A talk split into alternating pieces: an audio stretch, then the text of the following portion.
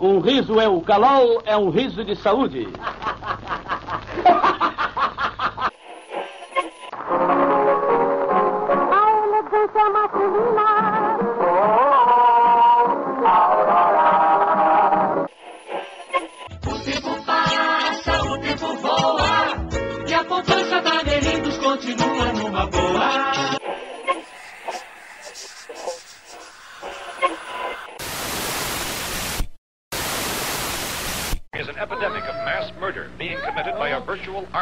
Unidentified assassins.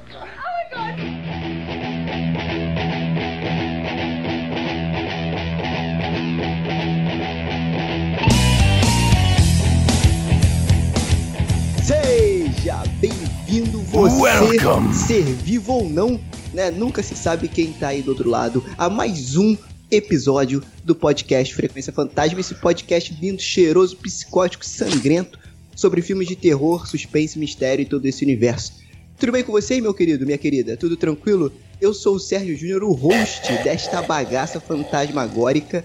E no episódio de hoje nós vamos falar sobre o filme O Brinquedo Assassino que lançou agora em agosto, né, de 2019. Claro, vamos passar ali rapidamente pelo primeiro filme, o clássico de, de 1988, para dar aquela ambientada, mas o nosso foco é no de 2019. Lembrando que a nossa promessa ainda está de pé de fazer os filmes sobre os clássicos e ícones do cinema de terror. Nós começamos com o episódio do Frankenstein, né? A gente vai deixar o link aqui na descrição do post para você acessar e ouvir se você não ouviu ainda, beleza? E claro, nós também pretendemos fazer um episódio aí do nosso queridíssimo Good Guy, né? O Chuck, lá o Brinquedo Assassino de, de 1988, mas o papo hoje é de 2019 e claro que eu nunca tô sozinho e comigo está ele, hoje aqui, Lucas Levino, tudo bem, Lucas? Fala pessoal, beleza? Aqui é o Lucas e nunca mexe com o cara do TI, ó. ele pode reprogramar um boneco pra te matar. Pode crer, pode crer. Nunca mais cara de TI, eu já fui de TI, hein, cara. Eu já fui de TI, eu me senti, me coloquei no lugar do cara, hein. Somos dois. somos todos TI. Hashtag somos todos TI. E também É. com ele aqui, óbvio, né, que através de um voodoo voltou à vida, Fábio Morgado. Tudo bem, Fábio? E aí, beleza? E. Ô boneco feio da desgraça, velho. Porra, muito feio. Ô, ô, Fábio, quando tu sofreu um acidente lá com gás, tu não pensou não que alguém deve ter feito voodoo e você voltou à vida, não? Fala, Ah, mas certeza, ah, mas certeza, velho. aí, que Certeza. história é essa? Ué, Ué? mas, mas, mas tu, não, tu, tu, tu não lembra não a história que o Fábio quase morreu lá por causa do gás? Não lembro. Não, não foi por causa. Eu não me intoxiquei com o gás igual no. Na noite dos mortos-vivos, calma. Eu fui levantar um botijão de gás e, e rompi uma veia do cérebro. Nossa!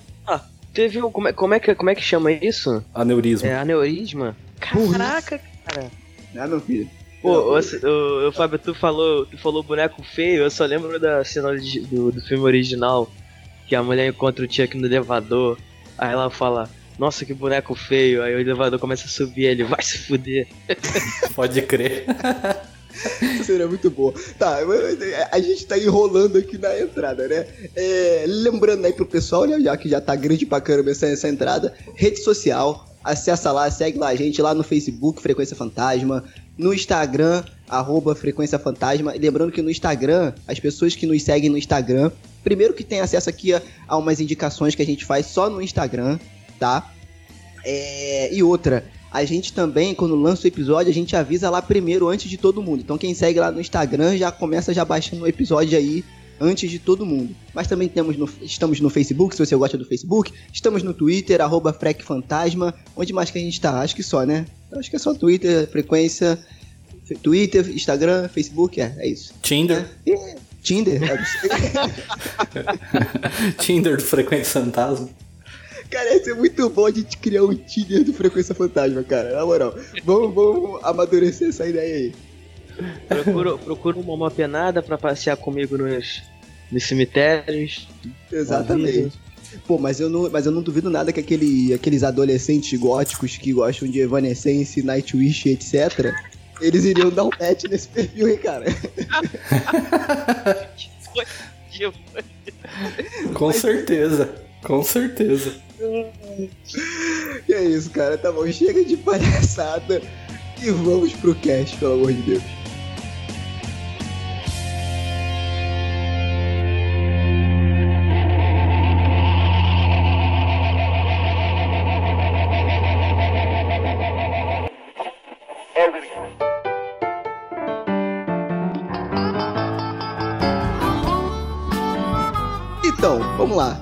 Falei, antes de começar a falar do Brinquedo Assassino de 2019, vamos falar lá, vamos voltar para 9 de novembro de 1988, que foi a estreia do Brinquedo Assassino, né, o classicão lá, o Good Guy, não era Buddy, era Good Guy naquela época, o nome do boneco.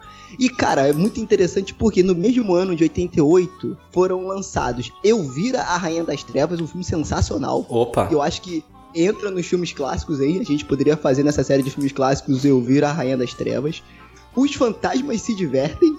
Também foi lançado em 88, que é um puta filme. E, olha só, Duro de Matar. Só clássico.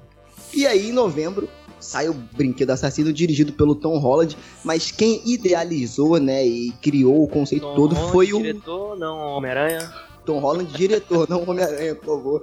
né? E a não ser que tenham feito voodoo pro moleque antes dele nascer e ele voltou espiritualmente pra fazer. Não, enfim.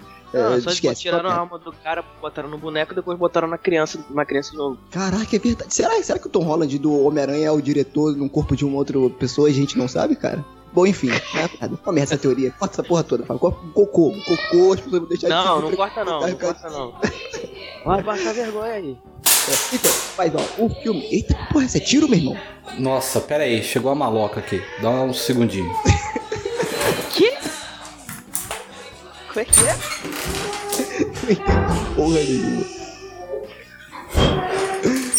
Ai, meu Deus do céu. Chegou o quê? A maloca? Chegou a maloca. Aí quando a gente voltar, tipo, eu não sei que diabo é isso. Vou pegar, vou Pronto. aproveitar e comer mais um traquinas. Pronto. Eita, chegou. Porra, é maloca. Decidiu chegar todo mundo em casa hoje. Agora. Pronto, acho que parou. Vai, vamos lá. v- Vamos lá. Qualquer coisa eu, Não, simbora. eu muto aqui. Pode ir, Sérgio. Ih, perdemos o Sérgio. Ih, Ué, o Sérgio caiu?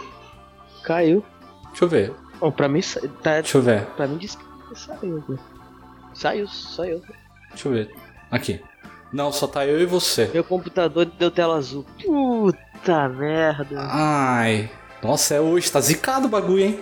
Caramba. Ó, eu vou fazer o seguinte, Lucas. Vamos parar. O, o pior é que deu tela azul. Ah, eu gravei o áudio geral, tá. Então deixa eu gravar aqui. Deixa eu parar aqui. Um, dois, três, parando aqui.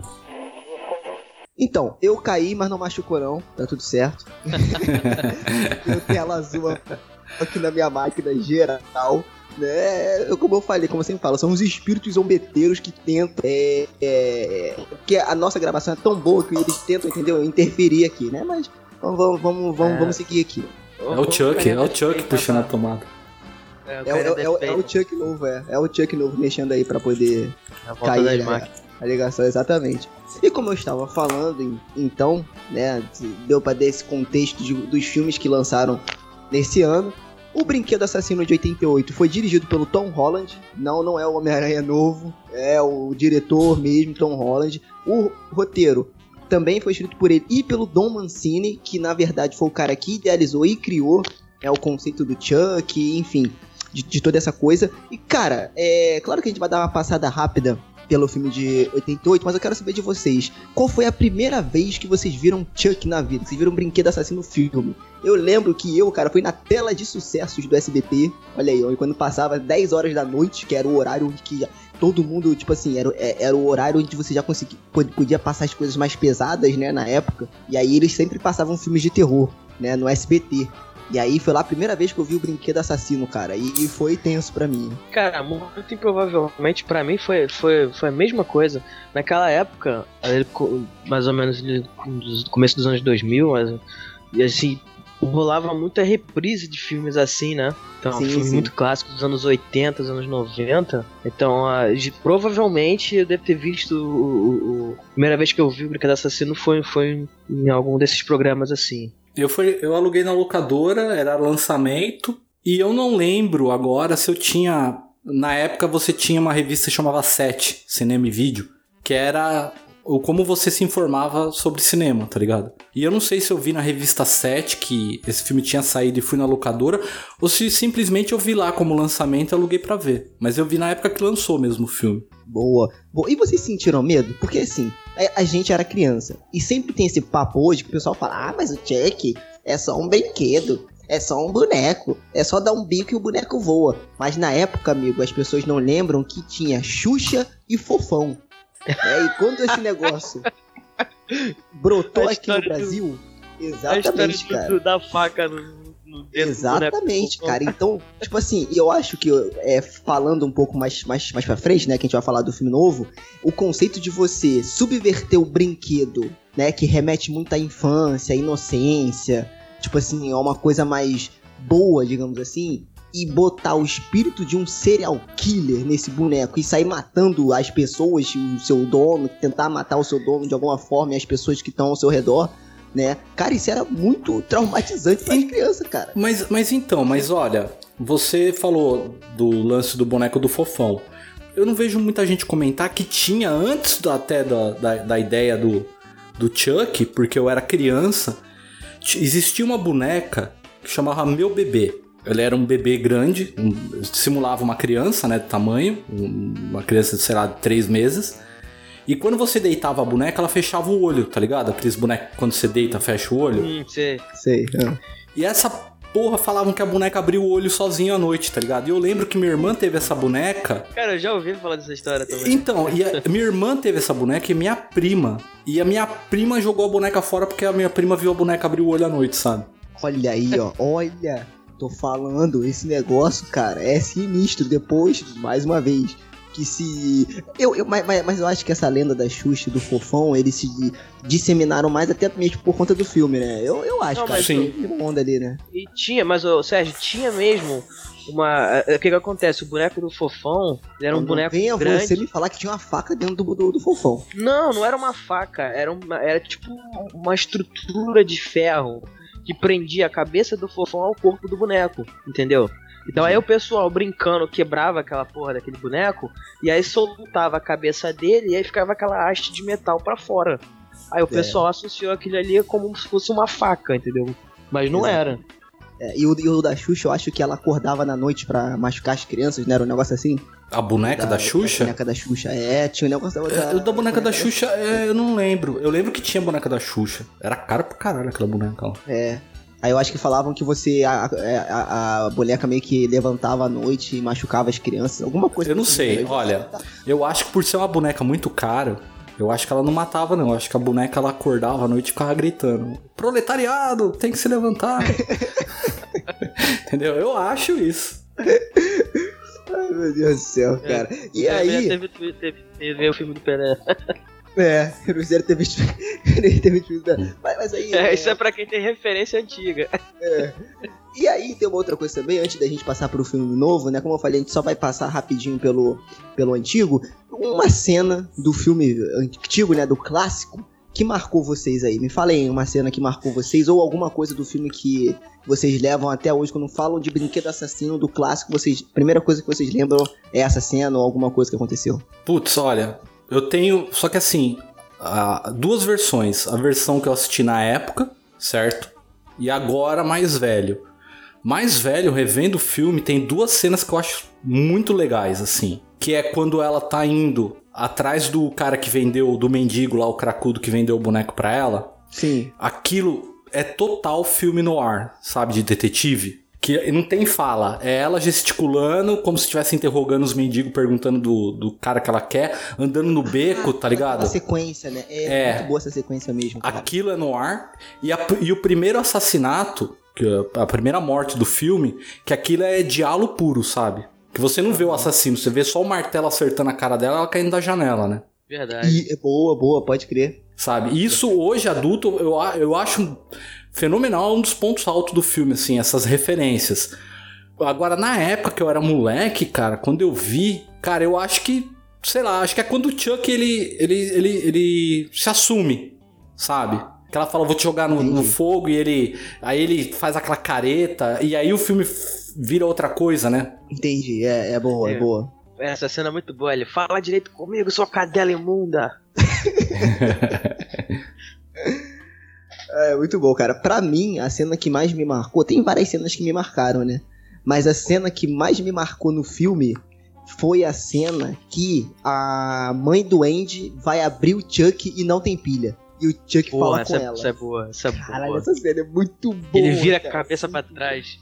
Exatamente. É, agora eu quero brincar com você. Ah, Caraca, amigo. Aí, se um negócio desse acontece comigo, cara, esse boneco voa pela minha janela na mesma hora. É, Você tá maluco. E você, Lucas? Não, cara, então, é, eu acho que uma das cenas mais, mais impactantes, inclusive, tá muito no, no popular mesmo, na minha, na minha então, que é quando ele vem correndo com a faca na, na mão, né? Que aí você, tipo, a, a- meio que a cara dele se transfigura, sabe? Que aí sim, você, que é muito dosado entre os efeitos que o filme usa de ser um ator maquiado, ser um, um stop motion, então um boneco, uma marionete. E aí, pô, eles conseguem fazer essa dosagem ali, aquela cena muito boa, cara. E você lembrou bem, cara, porque é um boneco, né, cara? É, Acho que foram usados nove bonecos pra poder é, mostrar várias fases do Chuck, né? Eu acho que só em um momento que botaram um anão, acho que na hora, na hora que ele pega fogo.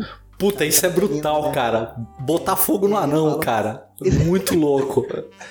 Olha, Falaram que é um anão que tava interpretando ali o Chuck pegando fogo, andando pela sala que nem um maluco. E em falar nessa, nessa cena Não, do é- fogo também, Acho que cara, tem mais tem uma. algumas cenas também. Tem, tem, não, tem, tem, tem várias. Mas, tem mais algumas mas, outras cenas também. mas tem uma cena falando nessa, nessa cena do fogo que me marcou, que é quando o Andy queima o Chuck. Que ele fala, This is the end, friend. Aí joga os fósforos assim, caraca. oh, e o boneco fica sinistro queimado, hein?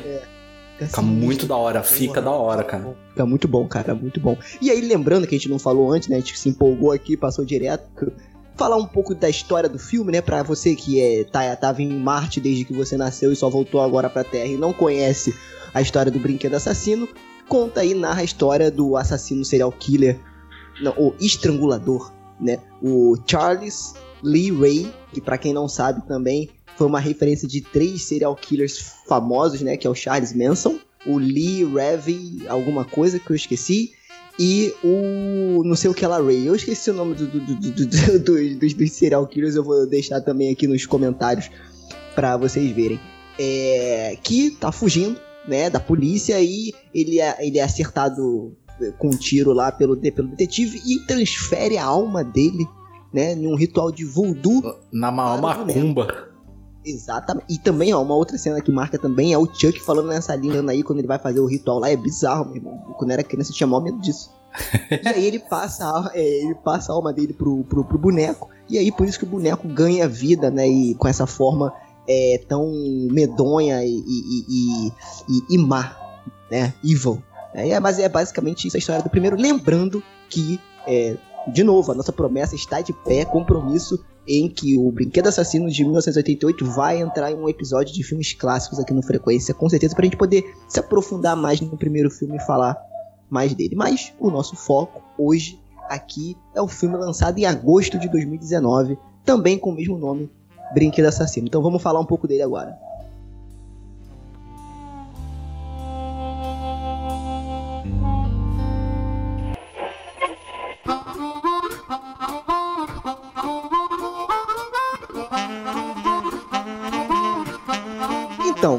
Esse filme de 2019, ele já é dirigido pelo norueguês Lars Klevenberg, né? E tem o roteiro aí do Tyler Burton Smith.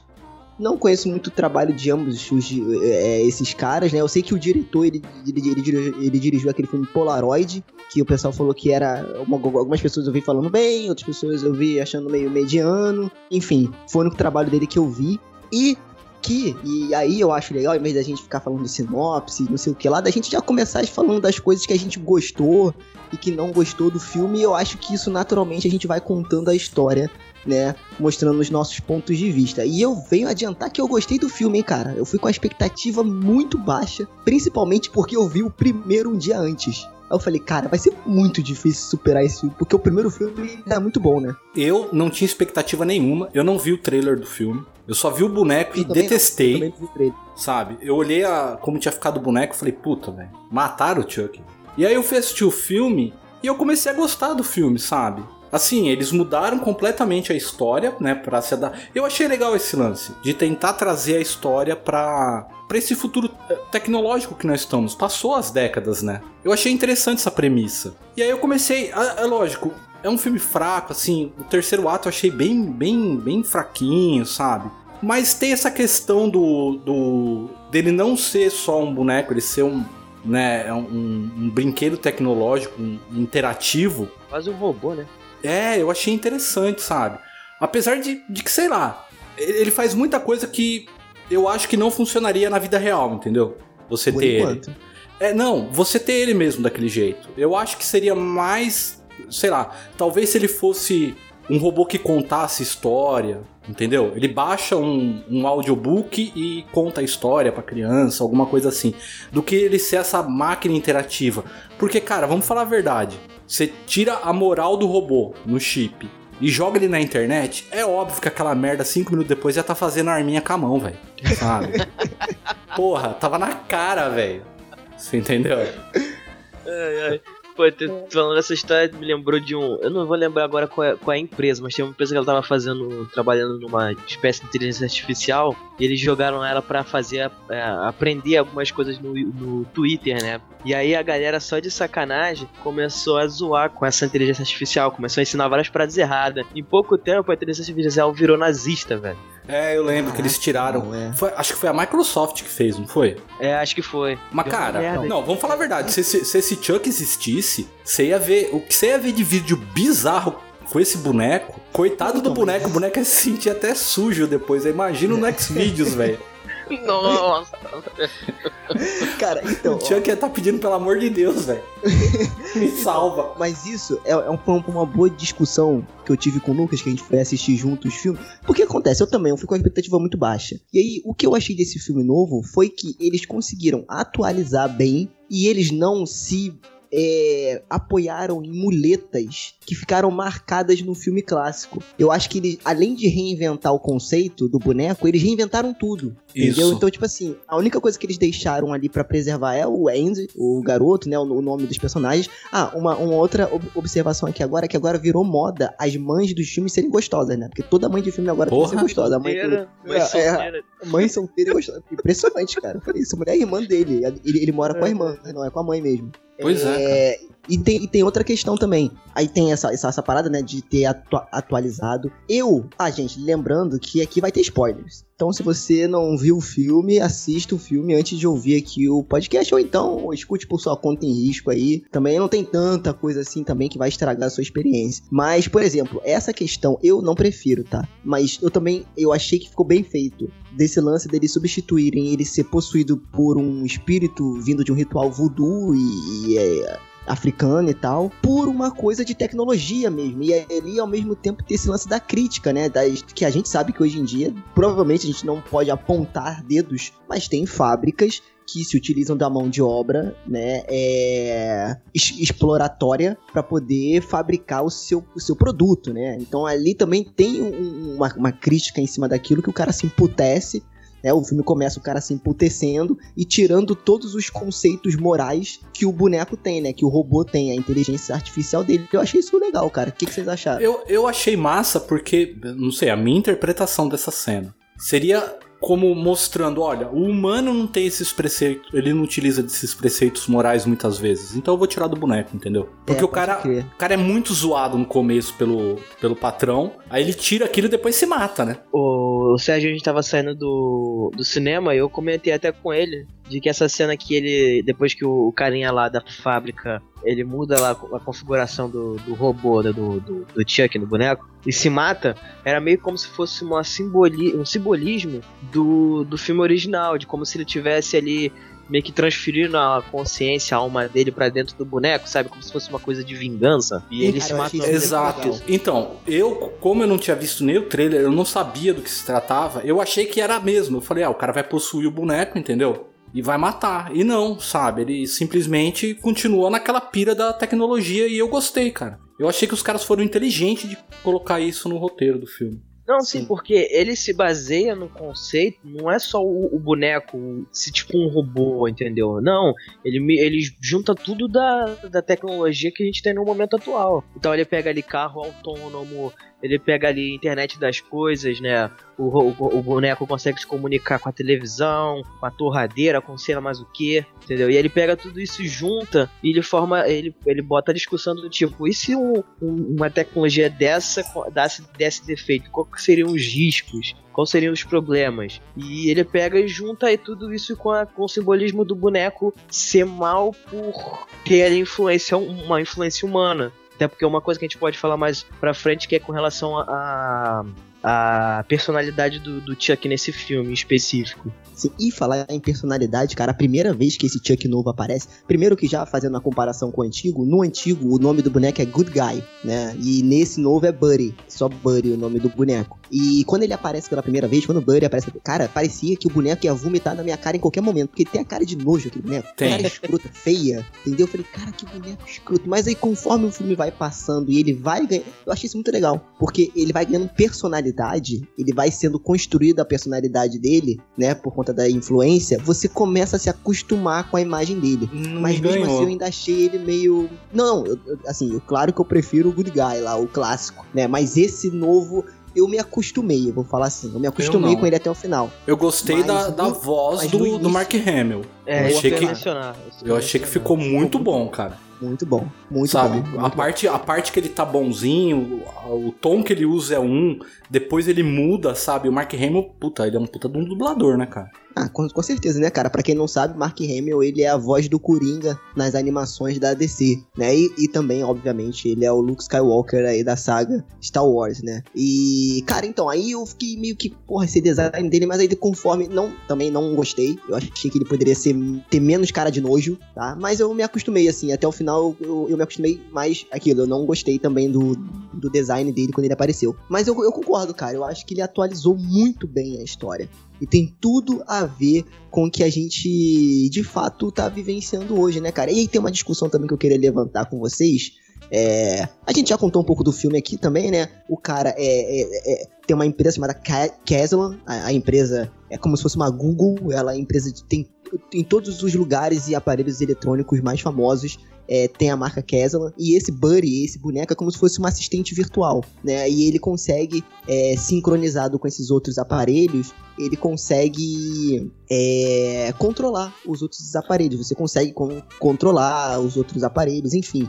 Tudo ali na rede Caslan. Né? Ele seria o futuro daquele Amazon e do Google Home que tá saindo, não é? É, tipo Isso. isso. Tem, Tipo aqui, isso. tem o, da, tem o da, da- acho que é da Apple, que é o Alexia também, que ele até apareceu num filme recente que a gente comentou que foi o, o Nós, né, o Us, Sim. e tem uma cena muito boa, aquele do Fuck the Police, que É muito bom. ela manda, ela manda o negócio tocar música, entendeu? É, chama a polícia e Fuck the Police. É, muito bom, Começa muito bom. Muito bom, cara. E aí tem, é, tem essa, essa questão também que ele controla todos os, o- o- o- os objetos, né? E por ele não ter o filtro que ele vem de fábrica, né? Que é o filtro contra palavrão, contra não sei o que.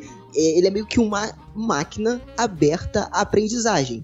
Então ela vai construir a personalidade dela conforme ela vai é, absorvendo conteúdo. Né? E isso eu achei muito interessante. Eu quero soltar essa discussão aqui na mesa e para quem tá ouvindo também. É, como você falou aí desse lance de ah, eles soltaram uma inteligência artificial no Twitter e aí de tanta influência que o Twitter e as pessoas tweetaram, ela virou meio que uma inteligência artificial nazista. O porquê que o ser humano tem essa questão. E isso eu achei legal nesse filme, porque ele levantou questões interessantes. Por que, que a gente tem essa audácia de achar que a gente tem que ensinar a máquina a fazer alguma coisa? Porque no fundo é isso.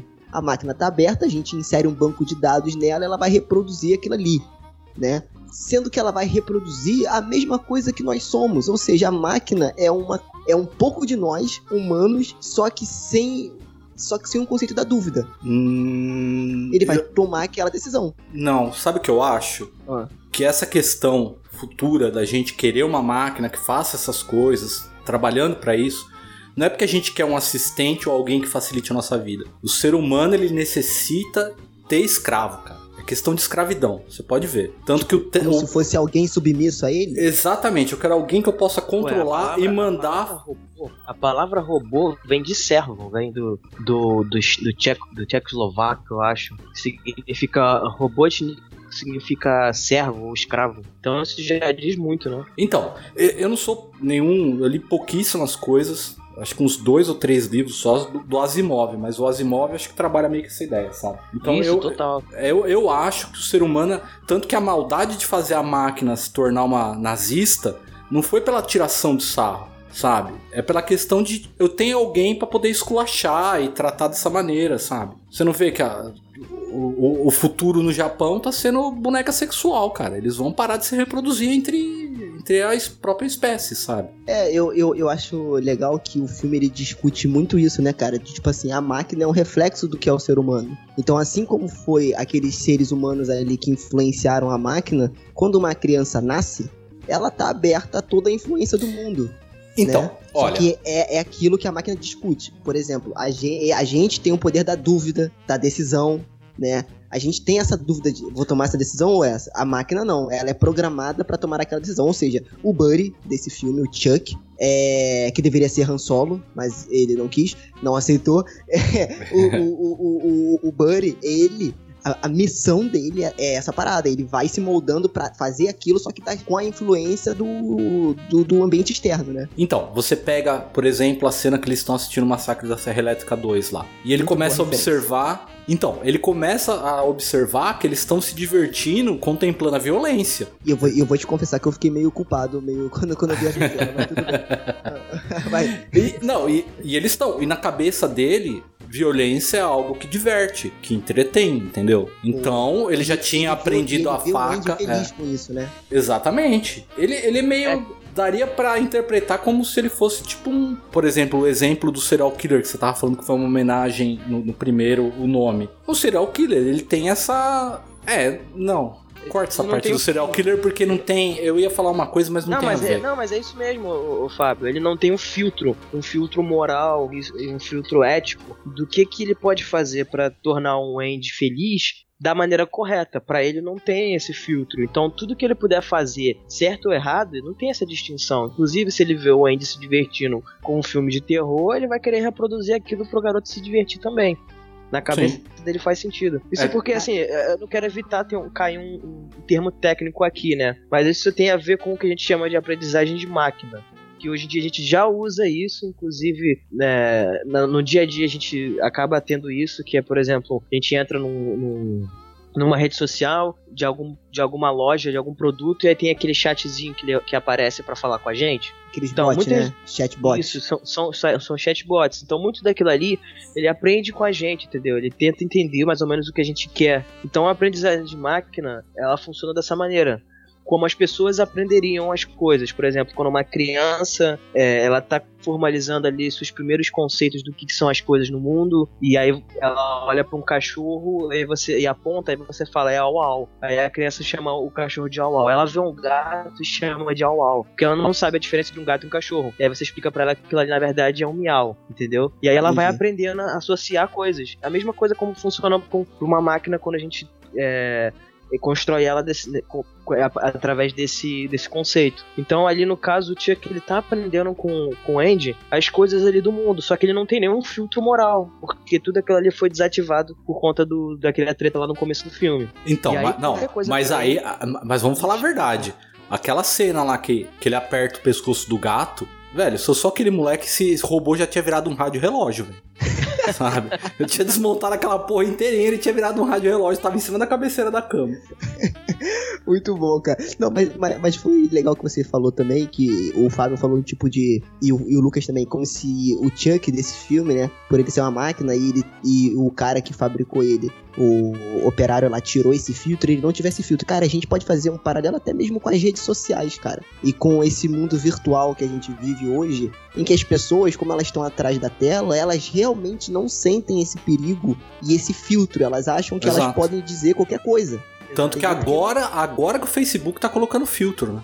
Agora Depois de, de um Tá monte de merda que aconteceu. E agora que essa- essas empresas grandes elas estão começando a tentar, tentar, que eu acho difícil até, controlar um pouco mais isso, porque realmente, cara, é, é, é- é um. Eu não, eu, eu não vou falar que é um ambiente sem lei, porque as merdas grandes realmente são pegas e as pessoas pagam por, por isso, né? Não sei se no Brasil é tanto assim, né? Até por conta desse, de toda essa mu- mudança que a- as, leis em relação à, tec- à tecnologia e informação estão passando. Mas assim, no mundo inteiro isso tá virando consciência, né? Tá, a- a- as empresas estão ficando mais conscientes disso, as grandes empresas, e assim.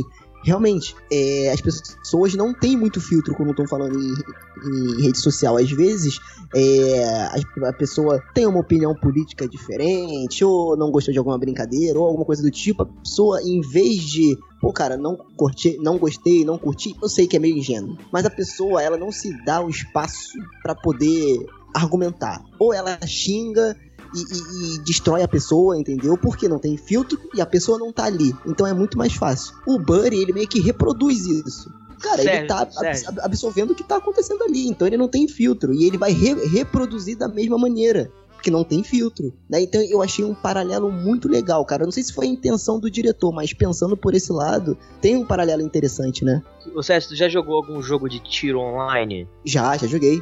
Joguei. Você É um ambiente muito tóxico. Cara, o que tem de moleque de 8 anos falando que. que falando merda, cara, é impressionante. Exatamente, exatamente. Entendeu? Então, tipo assim, é complicado, cara. Até as pessoas criarem essa consciência, que eu acho difícil. E aí, quando dá algum problema, muita gente bota a culpa nas máquinas, né? E é justamente também esse, esse paralelo que o filme faz, né? Tipo assim, ah, é o brinquedo assassino, o Chuck, mas ele tem a influência de quem? Quem era o babaca que botou os filmes de terror? Eu- assim, claro, que eu não tô falando que filmes de terror transforma ninguém em assassino, óbvio, né? Mas tipo assim, quem de, da onde veio todas as, as influências de filmes de terror, do essa é pelo Tupac, que eu achei essa sensacional quando ele usou essa referência, depois é, e todas essas influências veio dos seres humanos. E aí, como sempre, o ser humano quer terceirizar a culpa, né? Então a culpa não é dele, a culpa é da máquina, né? Mas a máquina, no caso das redes sociais, fazendo esse, esse paralelo, só tem um espaço. Quem reproduz é o ser humano. Muito interessante esse paralelo, cara, que eu não tinha pensado agora que o Fábio e o Lucas falaram realmente. É, eu fiquei pensando aqui. Não sei se foi Não, a isso- do cara isso fazer tem- isso também. Isso tem total a ver, ô Sérgio, com a questão do, do psicopata em si.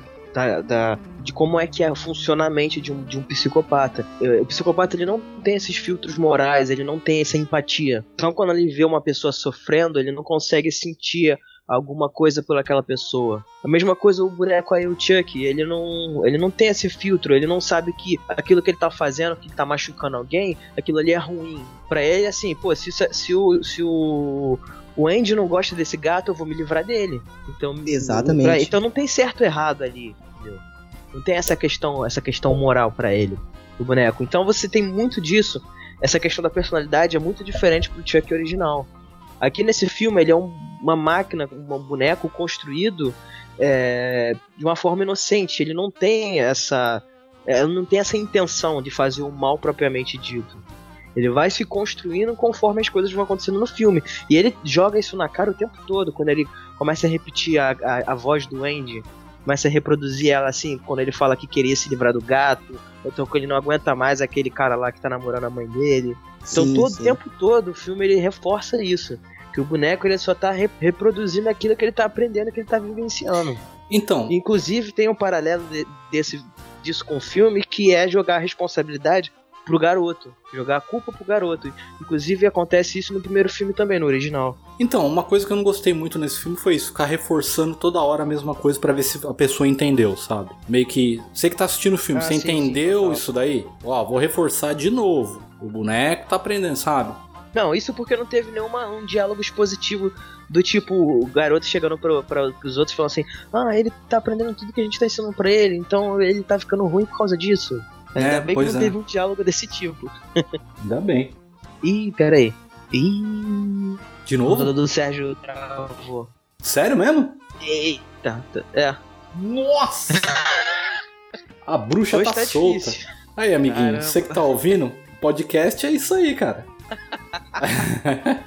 É porque hoje a gente, a gente, a gente desativou o filtro da- edição só pra vocês terem uma noção aí de como é que é a sofrência. Vamos salvar e exportar de novo, Lucas? Põe em parte 2 agora. Notícias em marcha. E aí, pessoal, beleza? É, como vocês ouviram aí, e infelizmente ainda vão ouvir mais um pouquinho, é, essa gravação foi muito complicada pra gente, aconteceu diversos problemas, enfim. É, mas eu falei, não vamos desistir. Então a gente foi até o final. Vocês vão ver que o meu, a minha qualidade de áudio vai abaixar, porque o meu computador deu pau, eu não consegui ligar de novo, tive que gravar pelo celular. E aí a gente teve que usar outros métodos de gravação, enfim, foi uma loucura. Porém, o conteúdo ainda tá muito conciso e muito bacana. Então a gente resolveu deixar. É, nada que vai atrapalhar muito é, vocês ouvirem o episódio todo.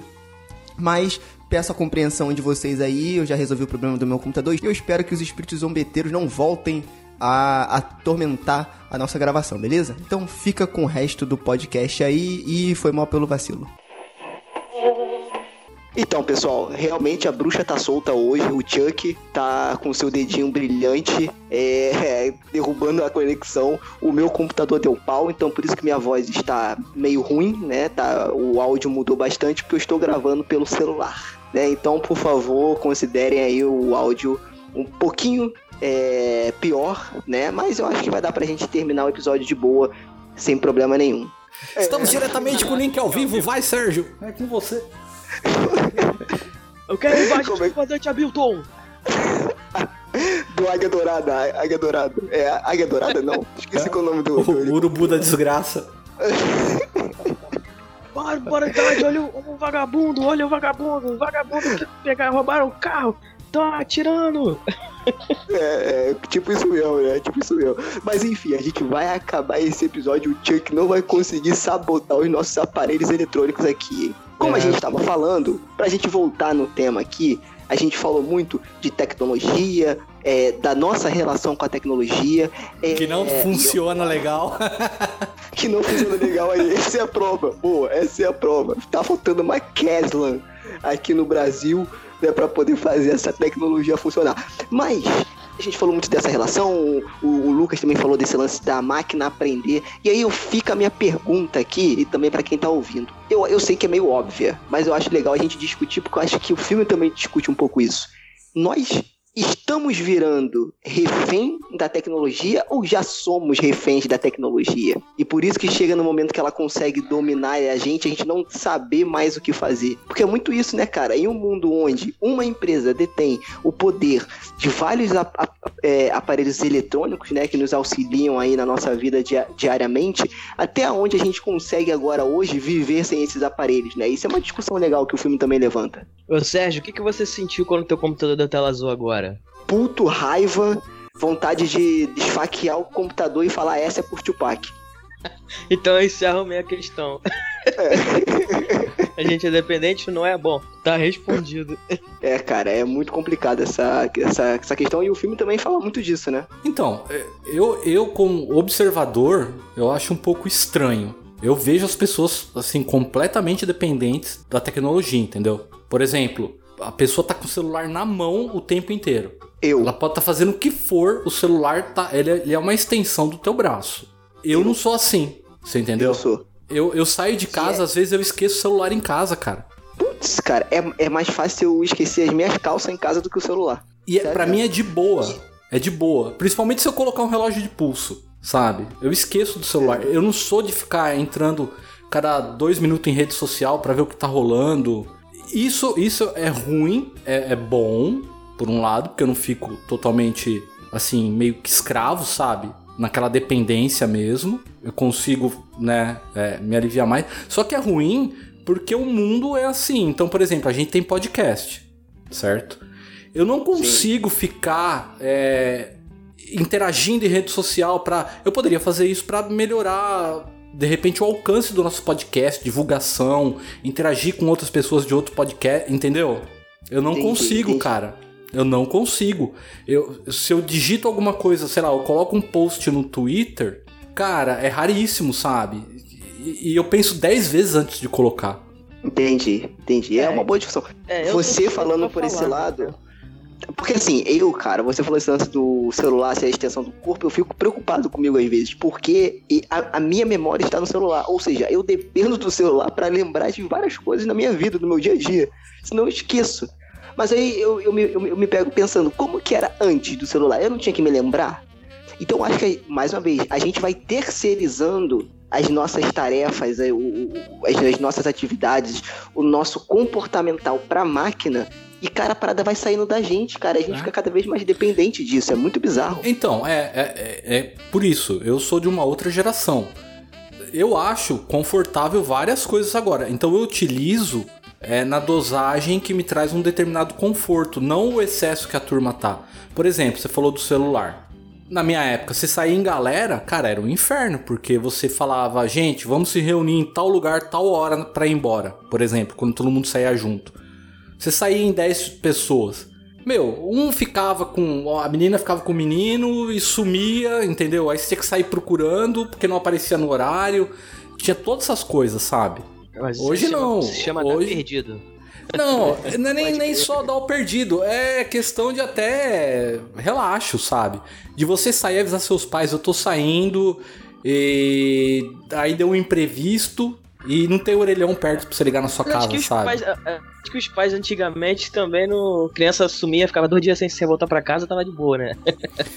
É, alguns eram. Caraca, se eu saísse de casa e não avisasse pra minha mãe onde eu estava, amigo, quando eu chegasse em casa, se eu conseguisse entrar em casa vivo, meu irmão, eu apanhava, mas apanhava de uma forma que vocês não têm noção. Mas tem total a ver com esse filme, pô. A, a Sim, mãe doente sim. ficava enchendo o saco dele. Vai brincar na rua, moleque. Exatamente. Você viu? O moleque, porra, o moleque morava na biqueira, porra. Como é que ele ia brincar na rua? exatamente, Pois é, cara, isso, é- isso é uma semelhança com o primeiro filme, cara. Porque o primeiro filme, eles moravam na Cracolândia também. Exato. Se eu olhava, só tinha mendigo, cara. O cara falou, não vai lá naquele lugar essa hora que é perigoso. É, e, e o policial sabia onde ela tava, né? Por incrível que pareça. Ela falou, eu vou atrás do mendigo. Aí ele, não vai lá. E ele aparece lá, não sei como, né? É porque lá é o ponte dos mendigos, cara. Tu, tu- tu não percebeu isso no filme? É que nem em Pokémon GO, não tem lá a estação dos Pokémon, os Pokéstation? Então lá era o Pokéstation. Eu tava vendo, eu tava vendo, era ela e aquele policial lá no meio tomando mangueirada da PM de São Paulo. Banho de Nesse mangueira. mo- então, nesse momento, o Sérgio acabou de inventar um mendigo gol, velho. mendigo gol. Se você quer conseguir a sua vaga no céu, você baixa o Mendigo Go e aí vai lá onde tem os Mendigos Station pra fazer doação e tal, né? Doar Cara, não é uma má ideia não, sabia? Olha aí, olha, cara, eu sou um empreendedor nato, cara. Eu tenho, tenho que puxar. Não sei o que eu tô fazendo aqui. Falar isso agora. Ai, cara. Mas então, o filme também, vamos, vamos ser sinceros, ele não é feito só de maravilhas e coisas boas que nem a gente tá falando aqui, né? Se bem que a gente não tá falando de coisa boa, a gente tá falando da tecnologia querendo dominar todo mundo e sendo uma merda pro ser humano, né? Porém, como filme, também teve algumas coisas que me incomodaram. Como, por exemplo, que eu falei pro Lucas, que eu achei o filme legal. Achei o filme legal. Só que no final, sabe quando você tem aquela sensação de filme al- algoritmo Netflix? Lembra daquela história que Stranger Things era feito no algoritmo da Netflix? Eles pegavam o que as pessoas mais gostavam e pegavam esses elementos e jogavam numa série pra poder agradar todo mundo. Eu quero que você, que o Fábio, eu já fiz esse cheque com o Lucas. Quero que você, Fábio, você que está nos ouvindo aí, também faça esse cheque de todos esses elementos que tem nos filmes e estão na, que tá na modinha. Crianças salvando o dia, cheque. Uhum. Sustos James Wan, cheque. Mais ou menos. Referências da cultura pop. Ah, Fábio, logo Eu achei você, ele bem contido nos jump scare. Eu achei Fábio, bem obrigado, colocado. Mas James Não, Wan, não, não. Não é. Não, o do. James Wan é sem noção. Do James Wan é o jump scare por pra dar jump scare. O do Chuck, eu achei que ele foi colocado assim. Era realmente a hora que o Chuck tava querendo assustar alguém. Você entendeu? Não, se bem que, é, pensando por esse lado, no filme clássico também tem alguns sustos assim, né? E mais uma vez a gente tá tentando seguir a nossa meta de mencionar James Wan em todos os episódios do Frequência Fantasma. Parabéns para nós que conseguimos em mais um episódio. Referências da cultura pop, Han Solo, Tupac, toda essa coisa aí. Então, assim, tornou-se um filme onde as pessoas, todo mundo conseguiu se divertir, porque tudo aquilo que acontece no filme tá na modinha. É ruim? Não é ruim mas foi meio clichê, entendeu? Eu achei o final totalmente clichê, do garoto quase morrendo, e aí do nada, é, Deus Ex Machina, vem um cara que tu pensava que ele tava morto, ferrado, cuspiu sangue pela boca, pelos olhos, por tudo que é lugar, vem dar um tiro no boneco Então, pra salvar o dia. você não achou, Aquela, aquela sequência final é muito clichê. você não achou muito acelerado o terceiro ato em relação à construção Total. que foi feita no começo do filme? Foi o que eu falei na hora- no cinema. Isso, na hora eu não percebi, mas depois que o Lucas falou, eu realmente me liguei. Eu falei pra ele, porque quando o que acontece? O filme, ele segue ali o, o- conceito do original de que o garoto é, tá tentando te- é, fazer todo mundo acreditar que é o boneco que tá matando as pessoas. E, e começa a se acreditar que na verdade é o garoto que é, que é um serial killer mirim e tal. E aí fica esse- essa dinâmica dele, ninguém acredita nele, isso é interessante. Só que aí o filme no terceiro ato ele escala pra uma coisa tão grande, entendeu? Sabe? A coisa assim, tipo, é, fim do mundo. Que, porra, você fala assim, bom, pera aí, cara. Parece que é outro filme que eu tô vendo aqui, entendeu? E aí começa a ficar tudo acelerado, começa um monte de coisas, os outros bonecos começam a, a ficar ruim, começa a atacar as pessoas. Eu me pergunto, pô, pera aí, mas o cara não tinha tirado o filtro do, do boneco, que, é que era mais antigo até, e os novos conseguem ser controlados por ele? Como assim, entendeu? Então o filme, ele meio que. ele, ele peca no, no terceiro ato por, por exagero. É, é porque quem sabe esse Buddy aí, ele é o Smith, né, da Matrix, ele consegue é, É, tipo isso. tipo, passar um vírus pra todos os, os- os bonecos, né, que estão ali ao redor. Assim, beleza. Acontece um caos ali naquela loja, né? Aquela loja ali vira um caos. Como ficou ali dentro da loja, eu não senti essa grandiosidade que o Lucas falou e que o Fábio também com- meio que, com- que concordou aí. Mas eu entendo, eu acho também que ele cresceu muito rápido e dominou tudo muito rápido, assim, né? Mas ah, eu não poderia esquecer também, antes de terminar o episódio, de falar, pra mim, uma das cenas mais legais foi o garoto descobrindo a cara do namorado da mãe dele na melancia, né, cara? Aquela sequência, toda aquela, Aquela cena ali sequência muito toda é legal, boa. né, cara? Boa. Aquela sequência é Aquilo muito aí- boa, é muito boa. Aquilo ali me fez acreditar que o filme ele poderia ter sido. Poderia ter sido até melhor do que, do que ele foi. Aquela Porque morte foi momento- Gremlins, cara. Foi muito boa, cara. Muito Aquela boa. morte foi Gremlins? Gremlins total. Por que Gremlins? Do, do cara morrendo com a- os enfeites de Natal lá. Ah, entendi, entendi. É porque o bicho não tem essa capacidade, né? Mas ele consegue criar uma situação ali onde o cara vai se ferrar, né? Não, então, igual o Gremlins no filme eles estavam matando. Eu lembrei muito do filme do Gremlins naquela morte. Hum, É, eu, eu, não, eu não lembro muito bem do filme do Gremlins, não. Toda a construção da cena, a tensão ali, do que, que vai acontecer, o cara vai morrer agora, não vai. E aí quando tem uma, um pouco de gore, um pouco não, né? Tem até bastante gore naquela, nessa cena.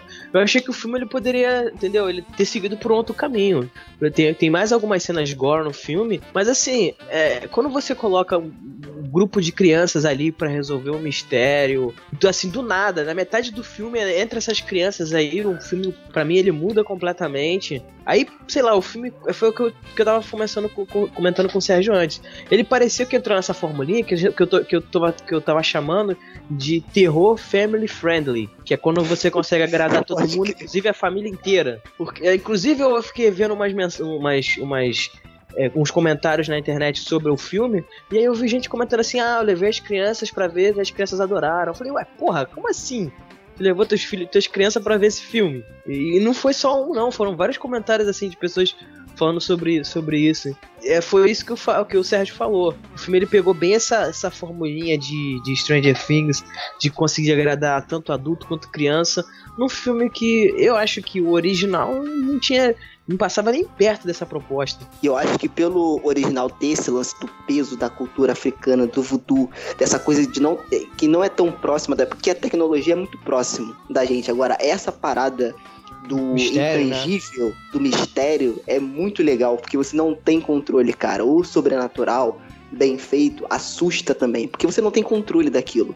Né? Então, assim, tem essa, essa, essa questão também. Tanto que no filme clássico, até o boneco morrer, cara, porra, é um sacrifício. O boneco é queimado, cortado, esfaqueado, desmembrado, entendeu? E nesse não. Nesse Não. ele sofre, sofre E ele tem um- arranhões. E ele tem um valor, o original, no roteiro, porque assim, quando começa o filme, que ele vai passar o corpo dele pro boneco, você vê ele fazendo a magia negra, correto? A maioria Sim, dos filmes da década. A maioria não, acho que praticamente todos, cara. Dos filmes da década de 80, os caras, sei lá, era a época da cocaína, os caras deviam estar muito noiado. Eles pegavam. Eles pegavam. Puta, eu não acredito que o gato tá miando na janela. É o gato do vizinho, cara. Pede, Pera aí. pro, pede, pro, pede pro Buddy dar um jeito no gato também. Deixa eu dar um berro esse não gato. gosta desse gato. Cara, hoje a bruxa tá solta, velho. É, hoje tá sinistro. Daqui a pouco a gente só escuta. Daqui a pouco você vai escutar. Pronto, voltei. Vamos lá. Ah, tá. Eu tava falando. Tá. Então, tem uma coisa nos anos 80, no- na maioria dos filmes, que os caras picotavam o roteiro e o filme você tinha que meio que deduzir o que era que tava acontecendo. Então, por exemplo, a questão dele fazer o trabalho de magia negra. Outro filme qualquer da década de 80, os caras não iam amarrar aquilo explicando, olha, ele cultuava, sabe? tal entidade ou ele mexia com isso. Ia ficar por isso mesmo, entendeu? Você que deduzisse que o cara era macumbeiro lá, cara. Eu achei muito legal no, no filme eles amarrarem isso daí. Eles Não, colocarem no original. coisa- e outra coisa, isso vale. Acho que é importante te mencionar e a gente discutir sobre isso, que é a personalidade do Chuck. Porque no original, por, é, por ele ser é, obra de, de, de voodoo, ele ser es- o espírito do- de, um, de um serial killer que tá naquele boneco, ele tem toda uma personalidade muito específica. O cara é ruim, é o, é o cão chupando manga ali, é o diabo encarnado no boneco, e ele é, ele é sarcástico, ele faz piada, só que piada assim, mal, é, enquanto tá te esfaqueando e tal, enquanto outro boneco do novo filme não, ele, não sei, cara, ele, ele parece, sei lá, dá- dá- às vezes dá pena do boneco, no final do filme dá pena do boneco. Então é isso, né, e essa questão de personalidade eu achei que ficou, entendeu, um pouquinho de, assim, distante, o, o perigo do Chuck mesmo, assim, a personalidade dele, como ele ser um vilão, ele não funcionou tão bem pra mim. Então, aí que tá. Porque eu tava discutindo também com um outro colega meu. E aí eu tava falando, cara, por que quando a gente faz um remake, ele não consegue marcar tão bem quanto o clássico marcou? Não tô generalizando, mas os últimos remakes que a gente tem visto de filmes, a gente, alguns a gente não gosta, né? A grande maioria, alguns a gente até gosta, mas não consegue marcar como antes. E eu comecei a pensar nisso, eu falei, cara, a personalidade do Chuck tem muito a ver com isso. Porque no fundo, cara, é uma interpretação do boneco. Entendeu? Não que o Mark Hamill não tenha feito um ótimo trabalho com o Buddy agora de 2019. Vale destacar ali a interpretação do, do Brad Dourif, né, como, como Chuck. Exatamente. Inclusive na franquia uma- toda. É, e tem uma outra questão que você falou que é muito importante, que não é um robô que foi ensinado por um ser humano. É uma pessoa que tá dentro de um boneco. Então, aquela pessoa tem a personalidade de um ser humano, de uma pessoa, pensa como ser humano, age como ser humano e tem a ironia de um ser humano. Entendeu? Então acho que isso marca, o que marca o, o filme do, do Brinquedo Assassino, pra mim, o clássico de 1988, não só um puta filme de terror, mas a personalidade do boneco. Porque também na, naquela época a gente há de convir que era uma onda de filmes de slashers, né? Então tinha aí Sexta-feira 13, tinha também A Hora do Pesadelo, tinha Halloween. Então ele entrou para esse hall aí dos slashers, né? Apesar de ser um brinquedo, e ele entrou muito bem, cara, na minha opinião, porque ele tem uma personalidade muito forte e o que marca o filme justamente, além, mais uma vez, além de ser um ótimo filme de terror, é a personalidade do boneco, do good guy, né? Então acho que faz muita diferença.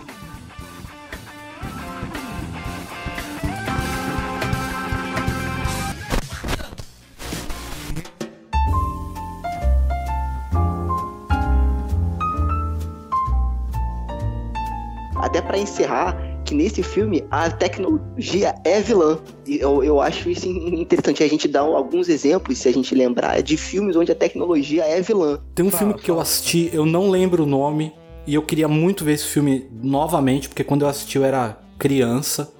É um filme da década de 70, assim, que é um cara, que ele é um cientista, que ele desenvolve uma inteligência.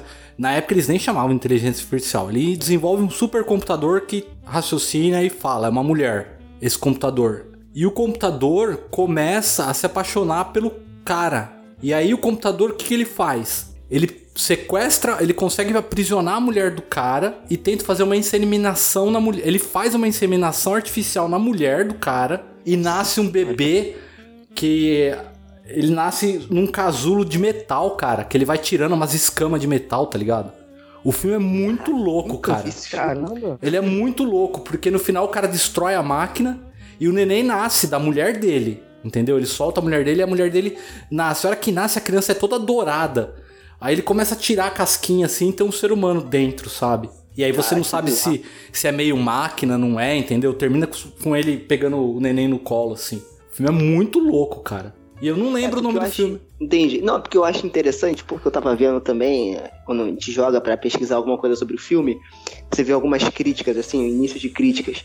Eu vi al- alguns, mas, alguns sites falando, por exemplo, que esse filme é bom, mas que ele é como se fosse um episódio de Black Mirror, só que de uma hora e meia, né? De uma hora e pouca. É, É, verdade. Então, eu acho que você levar esse filme, então não tô falando que é uma obra de arte, mas comparar com Black Mirror é muito injusto, porque, como o Lucas até mencionou comigo quando a gente saiu lá, lá, lá da sessão, eu acho que, de fato, nesse filme, no remake, né, no reboot do Brinquedo Assassino de 2019, o diretor e, e o, e o roteirista, pra mim, eles conseguiram fazer com que a tecnologia, de fato, fosse a vilã do filme. E não um instrumento que o ser humano usou, né, para poder causar o mal a outra pessoa e tal, e por ser Exatamente. tecnologia ficou em evidência. Não, de Até fato, nesse filme a tecnologia é vilã. Até porque o Black Mirror discute quais os impactos da tecnologia na sociedade. E não exatamente a, tecnologia é, é, sendo o, o, o que impulsiona alguma coisa, entendeu? Porque a tecnologia existe e tá aí. Aí como é que as pessoas vão se relacionar com, com isso? Já nesse filme aqui não. Nesse filme a tecnologia pegou, se voltou contra as pessoas e começou a matar todo mundo. Então, assim, é aquele negócio. O, assim, poucos são filmes que exploram essa, esse conceito dessa maneira. Não como uma, uma ferramenta, mas sim como o próprio problema, o próprio mal em si, o próprio inimigo, o próprio vilão em si. Entendi. É, pode crer. E falando de Black Mirror, que é, obviamente a série da Netflix, eu não sabia, tá, cara? Eu vi no site Wall Entretenimento que o Brinquedo Assassino vai virar série de TV, cara. Vai, vai virar uma série de TV e que o próprio Mancini, Dom Mancini, tá comandando essa empreitada, essa jornada aí, junto com com o produtor David Kirchner. né? Então, assim. ah, sim, produtor do primeiro filme. Ah, então, mas a pegada vai ser então em cima do Chuck original. Exato. E aí que vem uma declaração que o Dom Mancini fez pro The Hollywood Reporter, que é a seguinte, aí Hum. abre aspas, né, pra ele. Obviamente sou tendencioso, prefiro o Chuck clássico, como todos nós no time criativo. É isso que estamos fazendo na série de TV, e não posso dizer o que eles estão fazendo no filme. Eles me convidaram para um papel de produtor e eu disse, não obrigado. Comenta Dom Mancini para o The Hollywood Reporter. E aí, com essa informação que vai virar série, e agora teve o reboot nos cinemas, vocês acham que. é, e você também que tá ouvindo pode deixar o seu comentário aí. Que a franquia, olha aí essa palavra maldita de hoje, Brinquedo Assassino, tem vida ainda? Tem capacidade de sobreviver aos dias de hoje, levando em consideração essa atualização que o filme fez aí com o reboot? Não. Cara, só, esse, esse foi o, oit- oit- oitavo filme, não foi? Da franquia? Exatamente, exatamente. Então, são oito filmes, cara. Assim, e a partir do. do- é, tem um, dois e três, eles seguem, a, eles seguem a linha original. Aí a partir do noivo do Chuck, o a franquia ela muda completamente, entendeu? Ela toma outro rumo, ela se torna alguma, uma, uma, digamos assim. Ele já tinha elementos de comédia, mas ele se torna muito mais um terri do que um terror propriamente dito. Não, mas não, não é essa questão de se tornar um terrível. É que eu acho que, assim, o Chuck antigo, cara, é pra um outro público. E esse outro público, eu acho que ele não vai querer acompanhar uma série assim. Ele pode assistir o primeiro, o segundo episódio, mas eu não acredito que ele, que ele se firme, não. Ele já tá muito batido, cara. É, então, é porque assim, a gente não tem ainda acesso como que tá o projeto, como que tá o andamento, qual é mais ou menos a história. Então a gente não sabe o que, que ele tá. é, o criador do original, né? Ele tá pensando pra. Porque assim, beleza, ele vai usar o conceito do clássico, mas ele vai ter que atualizar alguma coisa pros dias de hoje. Senão ele não, so- não sobrevive. Falando do reboot do cinema, eu vejo que sim, eles podem, se forem inteligentes, continuar mais um pouco com a franquia do Brinquedo Assassino viva, tá? E aí, viva, eu, eu digo, sabe quando você, tá se, quando você tá se afogando, você encontra um canudinho e bota ele na boca pra tentar respirar? É isso, na, no limite, entendeu? Porque se eles tentarem de alguma forma fazer um filme galhofa, aí é minha opinião. O público de hoje em dia não está preparado para um terrir. né? Só se for um terrir muito bom. Por quê? Aí é minha opinião também, tá? o público hoje que se diz. Olha aí, você- será que eu vou ser polêmico? Não, não, não sei. Vou estar falando baseado no meu círculo social, tá, gente? E aí vocês julguem aí como vocês quiserem. Hoje, com a- o investimento da Netflix, que é o. Um, assim, a gente, a gente sempre fala aqui porque é o veículo principal o streaming de vídeo que as pessoas consomem hoje. Tá vindo a Então Disney Plus aí com tudo, hein? e tá vendo a Disney Plus. Então tá, o streaming e, e todo esse conteúdo de audiovisual tá ficando muito forte. Então as pessoas estão consumindo mais, naturalmente. E como a, Net- a- a Netflix tá fazendo muito filme de terror, né? E série de terror também, as pessoas agora estão, estão surgindo fãs de terror desde pequenininho, do nada. É, sempre gostei de filme de terror, não sei o que lá, não sei o que lá. Eu acho maravilhoso a mídia do terror estar sendo divulgada e mais fomentada, porque a gente estava precisando disso. Porém, eu acho que essas pessoas novas não estão preparadas para um terrir. Por exemplo, se você apresentar para uma pessoa que gostou, por exemplo, dessas séries novas da, da Netflix que falam que assustam, que fazem a pessoa não dormir, para mim, ao contrário, me dão sono. Se você apresentar uma série dessa é, para uma pessoa dessa, um filme, por exemplo, o Evil Dead, que para mim é um marco, né? E se você, para essas pessoas, não vou nem falar o primeiro, eu vou falar os, o, do, do, do segundo em diante, que é mais terri mesmo, mais trash mesmo, né? Se você apresentar para essas pessoas, provavelmente elas vão achar uma merda, porque elas vão falar que é um filme galhofa, é um filme mal feito. Porque não tem E- contexto, Sérgio. Exatamente. Aí que tá, por isso que eu acho, eu quero saber como que eles vão atualizar, entendeu? O reboot do Brinquedo Assassino atualizou bem. É, é só você ver o, que- o- como é que foi a recepção do, do culto do Chuck, que foi o último filme aí antes desse reboot. Putz, eu nem lembro mais desse filme, cara, pra ser Não, foi sincero. uma, foi uma, uma recepção muito baixa, cara. né? E o filme seguindo aí a, a proposta do filme mais original, entendeu? E outra, provavelmente o Chuck Ah. não vai ser animatronic. Nenhum anão vestido de Chuck. Vai ser CGI, né? É, acabaram com os anão.